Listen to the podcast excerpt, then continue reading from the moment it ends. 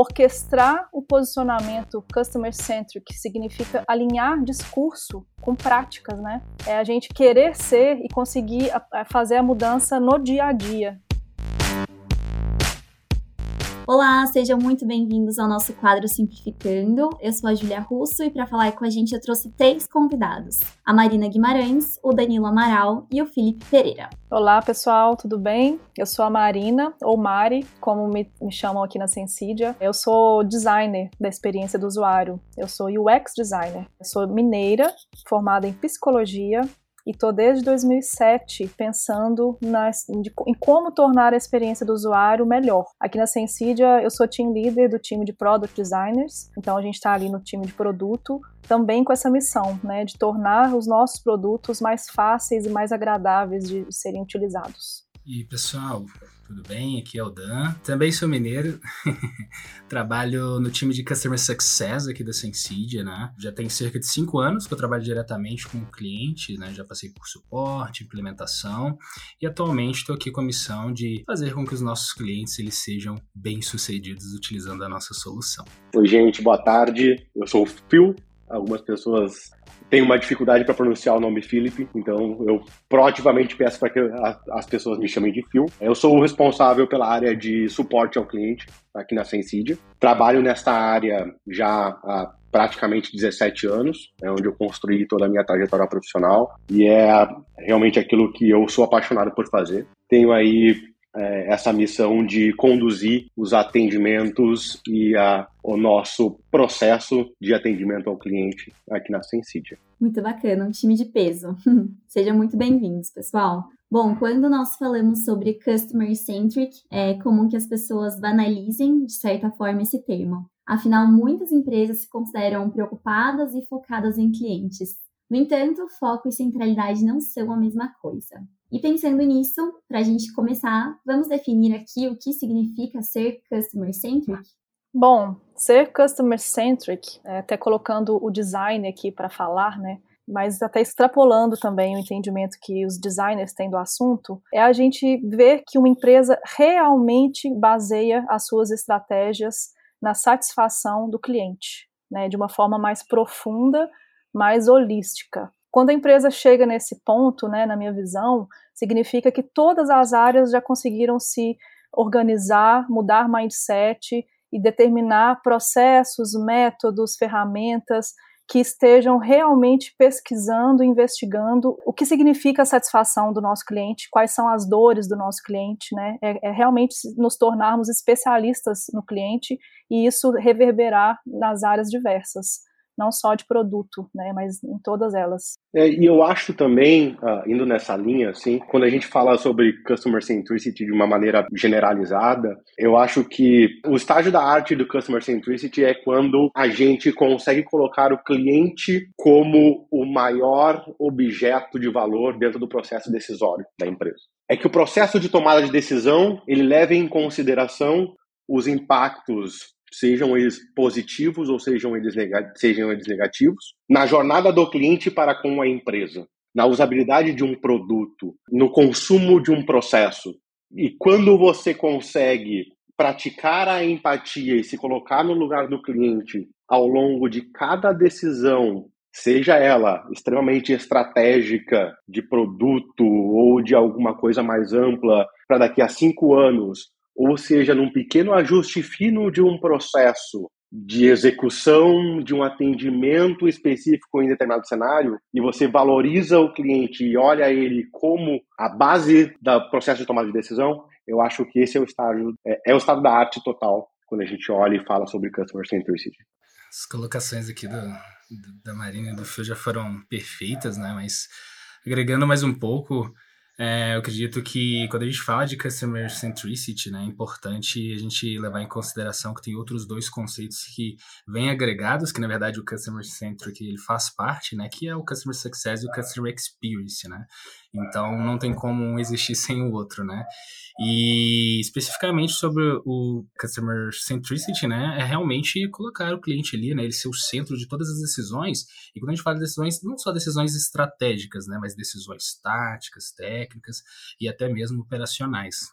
Muito bom. Parece algo relativamente simples, né? Mas projetar toda a organização a partir dessa perspectiva de cliente exige a gente conhecer uma visão diferente da habitual, desdobrar esse olhar do cliente integralmente na empresa, né? Então, com, olhando aqui para as três áreas diferentes, qual é a visão de vocês sobre como as áreas têm atuado para colocar o cliente no centro? Eu vou falar do ponto de vista de product design. A nossa área começou a nascer há um ano atrás, em setembro de 2021. Eu cheguei, eu fui a primeira designer de produto contratada e vim para fazer pesquisa, para ser researcher, e logo a gente percebeu uma necessidade de que eu apoiasse a própria criação e desenvolvimento da nossa área. E de lá para cá, muita coisa foi feita no sentido de, aos poucos, nós colocarmos a pessoa usuária no centro. E aí eu já preciso fazer esse recorte, né? Nós, product designers, nos importamos com o todo da experiência do nosso cliente, mas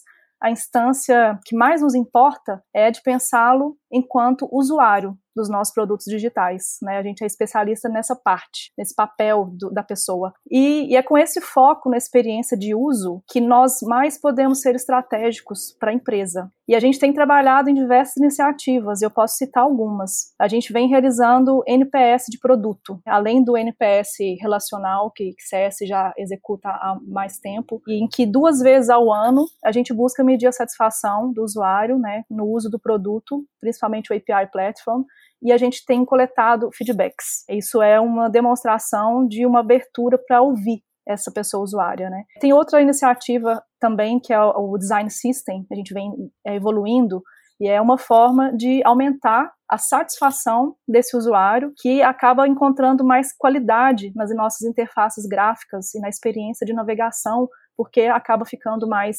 organizado, mais padronizado e passa uma sensação de qualidade. A gente vem apoiando os processos de discovery dos novos produtos e das novas features.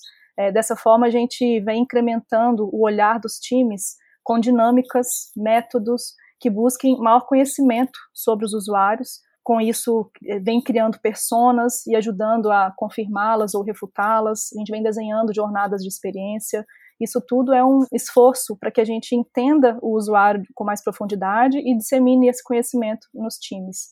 A gente vem desenvolvendo pesquisas com usuários internos e externos, porque ouvi-los é algo que já está acontecendo nos times, a gente já tem a, o entendimento da empresa como um todo de que isso é importante. Né? A empresa ela está aberta e nos demandando que a gente ouça cada vez mais e está ficando comum já. Né? A gente já está conseguindo incorporar práticas de pesquisa com o usuário nos times, no dia a dia, de uma forma mais natural, já encaixada ali no planejamento da sprint, por exemplo. E a gente vem também desenvolvendo ferramentas e técnicas de Product Analytics, porque quando a gente busca dados de comportamentos que são observáveis por dados de navegação, a gente consegue perceber problemas e estudar como solucioná-los. Então, são, são é uma pequena amostra do que a gente vem fazendo aqui, no sentido de realmente conseguir colocar o, o, o nosso cliente no centro. Bacana, Mar. Antes do Phil e do Dan responderem essa questão também, eu queria a sua visão sobre antes da sua chegada, né, e nesses primeiros meses, você poderia dizer que a gente passou de uma visão de centralidade no produto para centralidade no cliente, ou a gente sempre teve esse foco no cliente e agora a gente está olhando com um pouco mais de cuidado para isso também? Antes da minha chegada, os times já faziam um esforço danado para atender as necessidades dos nossos clientes. A gente sempre viu isso. Desde antes de termos product designers, os desenvolvedores, por exemplo, que sempre foram responsáveis pelos produtos, eles tinham um cuidado, um esmero, uma preocupação imensos com os nossos usuários. Eu posso dizer que a gente vem buscando mais profissionalização e embasando melhor os, esses caminhos, né, com técnicas, com um trabalho que, né, assim, que, que, é a especialidade do designer, principalmente o que tem o UX na, na, sua bagagem, a sua visão de experiência, né, ele ajuda muito os times a conseguirem ser mais eficientes nesse caminho, né, de, de olhar o, o cliente em, em, primeiro lugar, a experiência dele. E eu posso dizer também que é, agora a gente está mais cuidadoso quando a gente tem algumas opiniões prévias em relação aos produtos, por exemplo, né?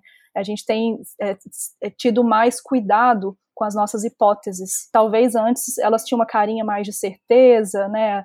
A gente era mais rápido, assim, com mais sede ao pote para validar internamente as nossas suposições em forma de certeza. E agora a gente está mais cuidadoso com essa tentativa de sempre investigar, tentar ir a campo para ter certeza, colocar as nossas suposições à prova e, com isso, amadurecer as nossas soluções. Obrigada.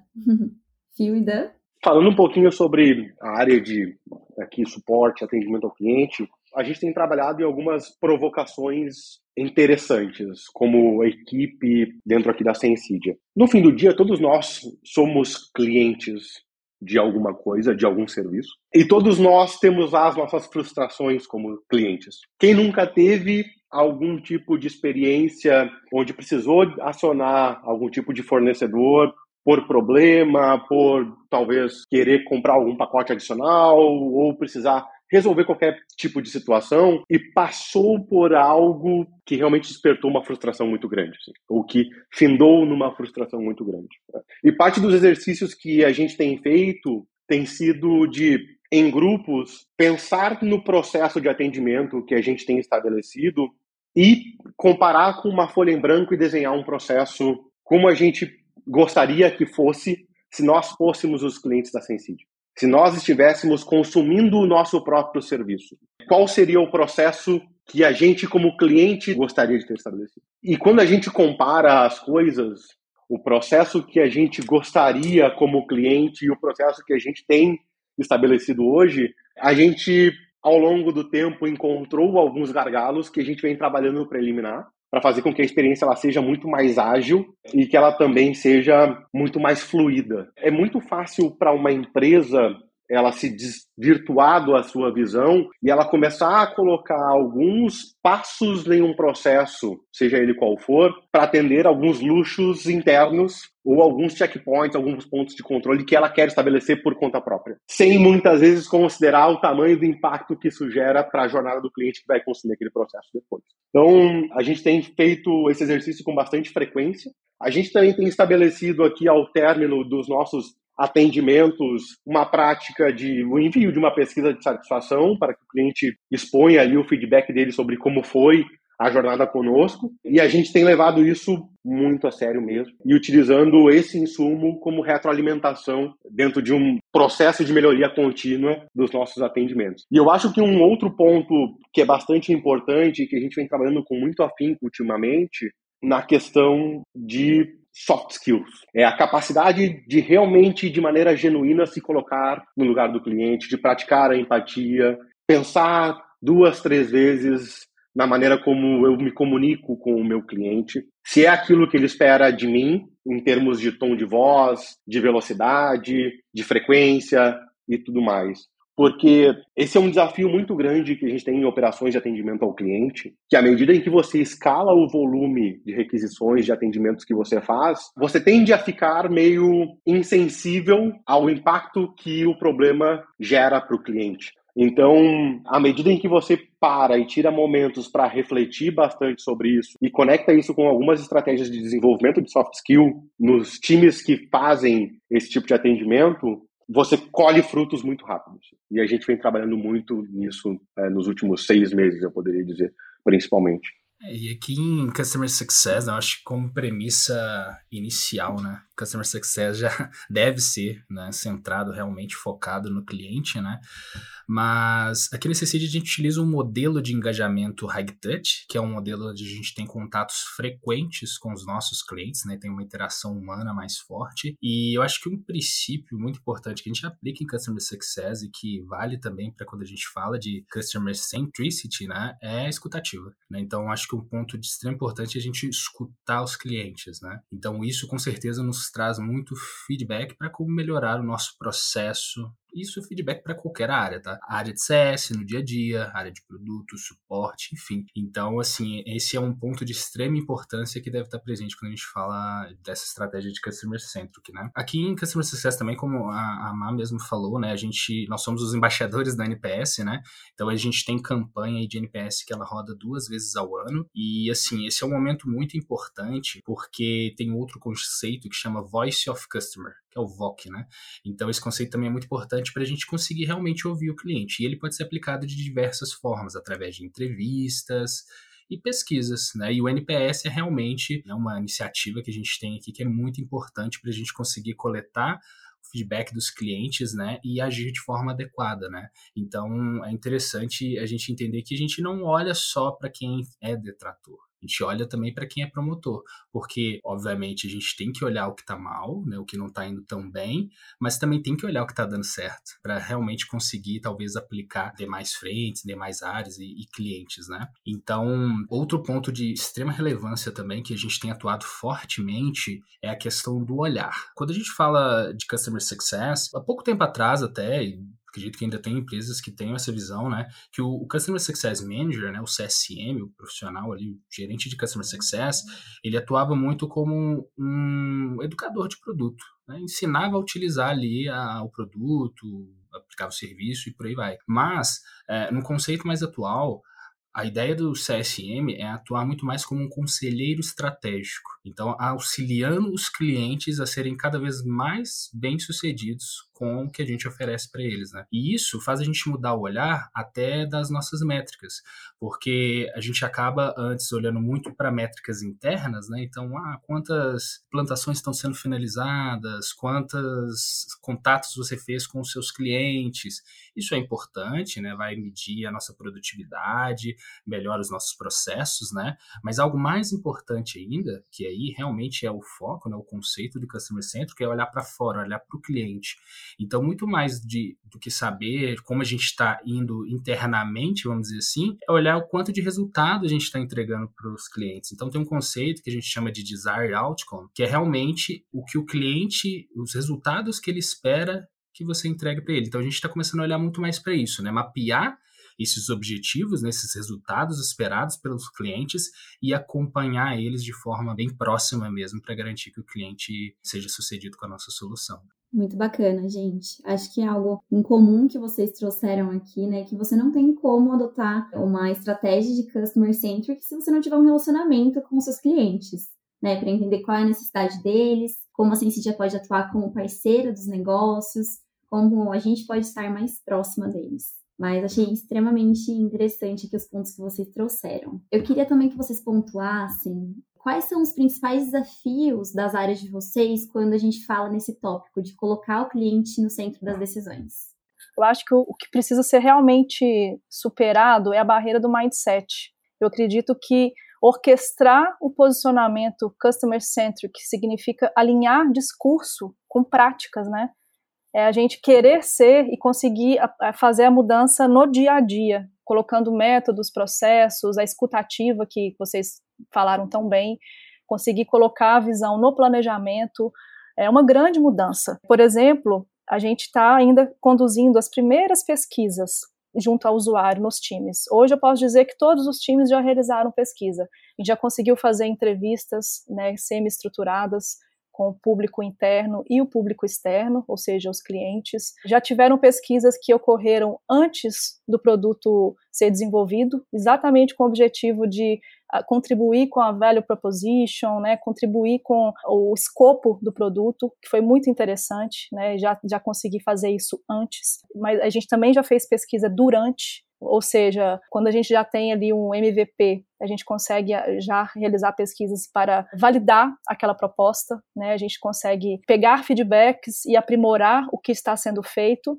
E o mais interessante, a gente já consegue aproveitar as pesquisas para rechear os roadmaps dos times. Né? Se antes a gente tinha times que faziam seus roadmaps com a base nas percepções internas, né, nas, no, no, que os times acreditam ser o ideal, agora a gente começa a abrir para fazer uma investigação, coletar feedbacks endereçar os insights numa visão de roadmap. Começa a ser um, um roadmap muito mais rico e tal, talvez aderente às necessidades que a gente consegue investigar nos nossos clientes, né? Mas eu vejo que é um processo mesmo contínuo. Quando a gente pensa nos discoveries, hoje a gente ainda faz um grande discovery eh, que às vezes demora, ele envolve muita gente, e a gente quer, a gente gostaria né, de ter um posicionamento dos discoveries contínuos. Já tem exemplos muito interessantes disso. Ali em Open Finance mesmo, para deixar bem tangível, aconteceu um processo que eu fiquei emocionada, que foi muito bonito, Estava contando sobre isso essa semana na agenda do chapter de dados. O pessoal me, me convidou para falar e eu contei esse case, né? Rapidinho aqui, compartilhar com vocês. É um processo de design thinking e de user experience mesmo.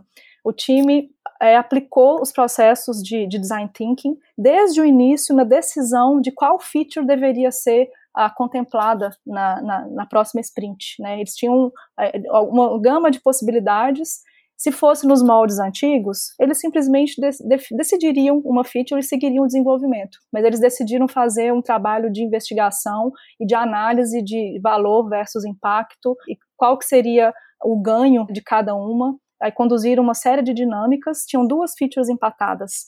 E aí, com uma série de dinâmicas feitas, eles tinham mais segurança. Eles chegaram com uma série de, certezas de que a feature de atualização de certificado deveria ser escolhida em detrimento da outra, que era o motor de consentimento. E aí, eles foram ouvir no caso, os usuários eram primeiramente internos, que é muito interessante, né? Quando a gente fala de colocar o, cliente no centro, mas se a gente pensa em usuário também, né, o, o, o pessoa usuária no centro, a gente pode também nos ver como usuários. De alguma forma, nós também somos clientes da Sensidia, né? A gente usa os sistemas, a gente usa a intranet, a gente usa o nosso site, o nosso blog. Então, em algum momento, todos nós também somos clientes. Nós também precisamos ser ouvidos, a nossa experiência também conta. E aí, no, nesse percurso do projeto, eles fizeram uma série de entrevistas com, com as equipes que estavam envolvidas com esse assunto, né, de, de atualização de certificado que tem a ver com os clientes do, do, do Open Finance. Aí fizeram dinâmicas para entender aprofundadamente qual era o cenário, qual eram as dores, qual era o problema, foram eh, gerando consenso em relação a esse entendimento, e aí conseguiram montar a jornada atual do nosso cliente. Com base nessas conversas todas com o time multidisciplinar, eles conseguiram desenhar essa jornada de experiência, que é o, o, o retrato do ESIS, e aí sim, eles fizeram um, trabalho maravilhoso de service blueprint. Eles desenharam o to be, fizeram um, a, esse desenho né, com as camadas do front stage, do backstage, todas as pessoas envolvidas e conseguiram fazer o desenho do serviço com foco na satisfação do nosso cliente como poderia ser essa funcionalidade, levando em consideração todos os touch points da jornada, né, e pensando em otimizar processo, enxugar etapas, automatizar o que era necessário ser automatizado. E agora, como mais um passo, né, vai ter o desenho da própria tela, que a gente agora percebe essa inversão, né? Se a gente tinha uma tela sendo desenhada de imediato, com uma história de usuário descrita no, no Gira, Agora a gente tem um processo de descoberta e investigação que vai levar ao desenho de uma tela com muito mais embasamento e daqui a pouco a gente vai fazer uma pesquisa para validar essas ideias, ver se as nossas hipóteses de solução realmente estão no caminho certo, né? Então a gente tem ali à nossa disposição realizar um teste de usabilidade, realizar uma nova rodada de entrevistas então a gente percebe quase que spin-offs do Discovery, né? Como o que eu falei do Discovery contínuo, é isso, é a gente investigar a dor e ficar especialista nela para que a proposta de solução nasça ancorada nesse entendimento da dor. A gente está com muita expectativa de que isso, em curto prazo, reverta em resultados muito positivos para a gente que a gente vai perceber de uma forma tangível numa diminuição de chamados, né, de, ou de queixa ou de, de pedido de esclarecimento, aumento da satisfação nas pesquisas, talvez até a gente, assim, tenha a nossa ambição, a gente pretende fazer, conseguir fazer uma relação direta com a, uma diminuição de churn risk, por exemplo, né, usando mecanismos mais robustos e, e profissionais de, de determinar causa e efeito. Se a gente conseguir fazer essa relação, a gente também vai ter um indício muito forte de como cuidar da experiência da satisfação pode nos trazer um retorno até financeiro mesmo, né, de faturamento. Eu acredito também que tem um ponto aqui que ele, ele é meio chave quando a gente fala dos desafios, né? Porque eu acredito a grande maioria das empresas elas estão lastradas em outras culturas que não é a de colocar o cliente no centro. A gente vê ainda por mais que seja um assunto super em pauta, super em alta, que ainda grande parte do mercado não chegou no estágio de poder realmente ser reconhecido como uma determinada empresa com uma cultura focada no cliente. E eu acho que isso passa muito pela transição. Eu acho que qualquer tipo de mudança de cultura, seja ela de qualquer natureza, ela é lenta, ela é custosa e ela exige muito esforço. Ela exige muito esforço em todas as esferas da companhia. É, você precisa encontrar os espaços onde você fala, repete, repete de novo e martela esse assunto e essa visão de tal maneira que você começa a fazer com que as pessoas se sensibilizem, enxerguem, até que naturalmente elas passem a realmente agir de determinada maneira. E aí existem diversas técnicas e diversas ferramentas que a gente acaba utilizando para tentar acelerar essa mudança de mindset. Né? E aí a gente passa por dinâmicas, a gente passa por estratégias de reconhecimento e promoção de ações em torno de pessoas que praticam esses valores com frequência e essa nova visão já com talvez num estágio ainda inicial de um processo de mudança e também como a gente promove estratégias de desenvolvimento das pessoas, tira ela às vezes do dia a dia de trabalho que ela está acostumada e permite a ela fazer trabalhos de imersão em materiais e em situações onde a gente comece a gerar reflexão. E eu acho que tem o estágio de gerar reflexão, tem o estágio de repetição, depois o estágio de promoção de bons exemplos, até que naturalmente você vai manobrando a visão da empresa, assim. Porque no fim do dia, um shift cultural de uma visão de uma empresa é quase como fazer uma manobra de um Titanic. Assim. Você não gira todo o volante para um lado, o Titanic faz a curva e você sai completamente navegando na direção oposta. Você vai fazendo pequenos movimentos com ferramentas e com uma estratégia um pouco maior de mudança que depois de certo tempo você começa realmente a colher os frutos, né? E o problema que você tem no meio de tudo isso é conter a sua própria ansiedade como empresa de, durante esse processo de transformação, você continuar encontrando comportamentos e posturas que vão de encontro, né, na contramão daquilo que você tem como objetivo. E como você digere isso bem e entende os ajustes que você precisa fazer na sua estratégia de mudança de cultura para que você continue colocando o barco na direção que você quer. E são momentos que eles são bastante desafiadores, são frustrantes na grande maioria das vezes, porque você se questiona se você está realmente cobrindo todos os pontos que você precisa para fazer esse movimento de transformação, mas à medida em que você começa a chegar no estágio de maturação um pouco mais avançado e que você começa a ver comportamentos comuns na direção que você quer começando a acontecer é extremamente recompensador. Os feedbacks dos clientes eles começam a chegar também em torno desse tema e aí você percebe que apesar dos percalços e apesar dos obstáculos é uma jornada que vale muito a pena e que provavelmente é um movimento de cultura e de visão que as empresas algumas já estão no estágio mais avançado outras ainda estão começando agora mas que eu acredito que vão ser vitais para quem pretende sobreviver no mercado que cada vez é mais competitivo e que encontra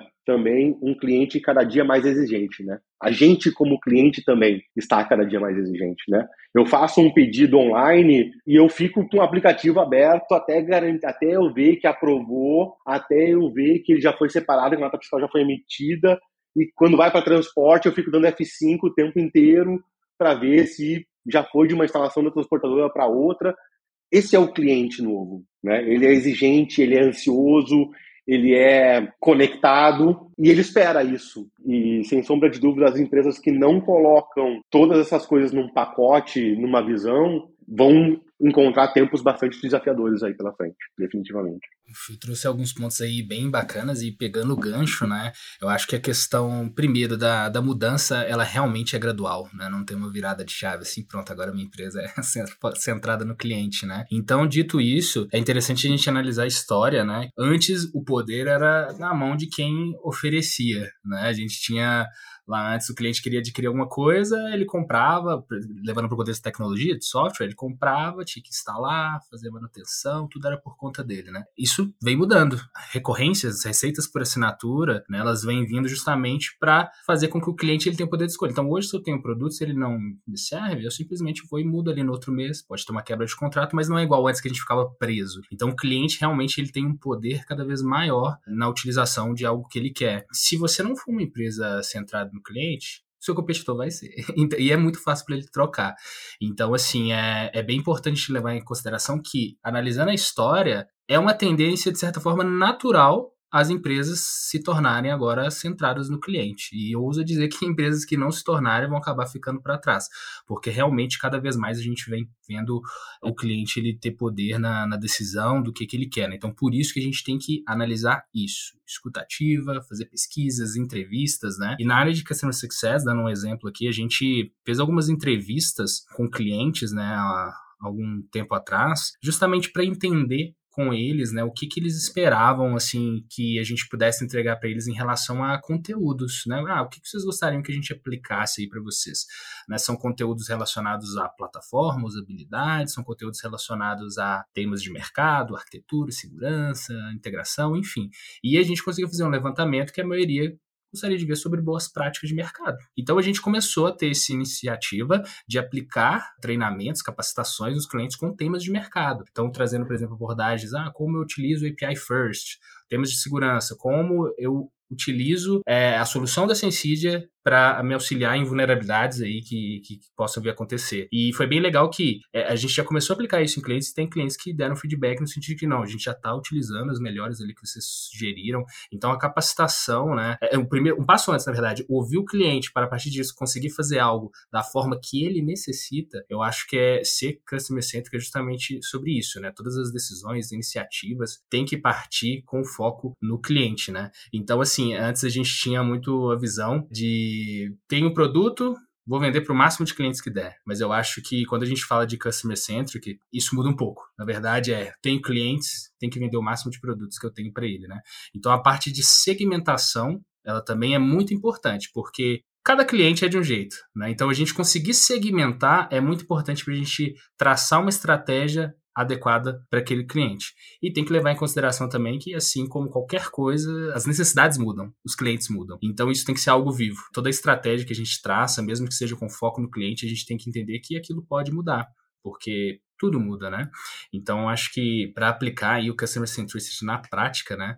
Acredito que mudando esse olhar, né, igual a Má e o Fio trouxeram aí, esse mindset, né, de olhar para fora ao invés de olhar para dentro, né, é um primeiro passo e é primordial. Muito bom, gente. Grandes insights aqui.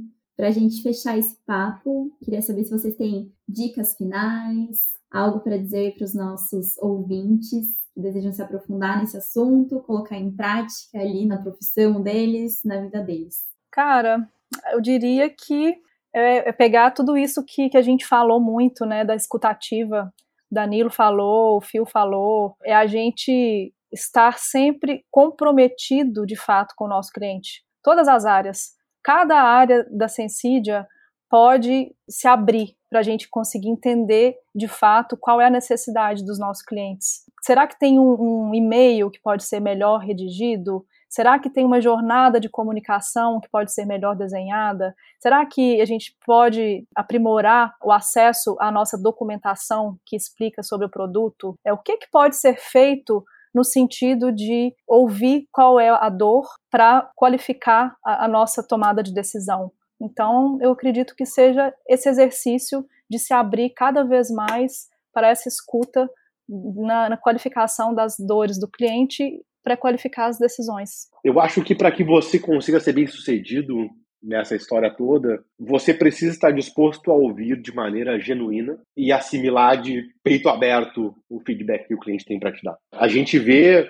muitas empresas se posicionando como receptoras de feedback e na prática são entrevistas, são canais de pesquisa, são vários pontos de coleta e no fim do dia esse feedback fica guardado numa, numa planilha ou em um sistema e lá ele acaba sendo esquecido, fica para uma próxima geração. E no fim do dia, as empresas, nós todos somos grandes ecossistemas compostos por pessoas e a gente acaba tendo uma tendência muito forte de pessoalizar o feedback ou de colocar em alguma área específica como alvo de determinado feedback.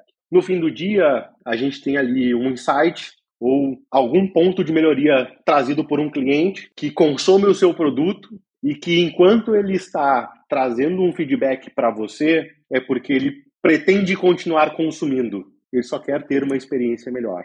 A partir do momento em que o cliente ele desiste de compartilhar com você aquilo que você acha que você precisa melhorar, provavelmente ele já desistiu de você.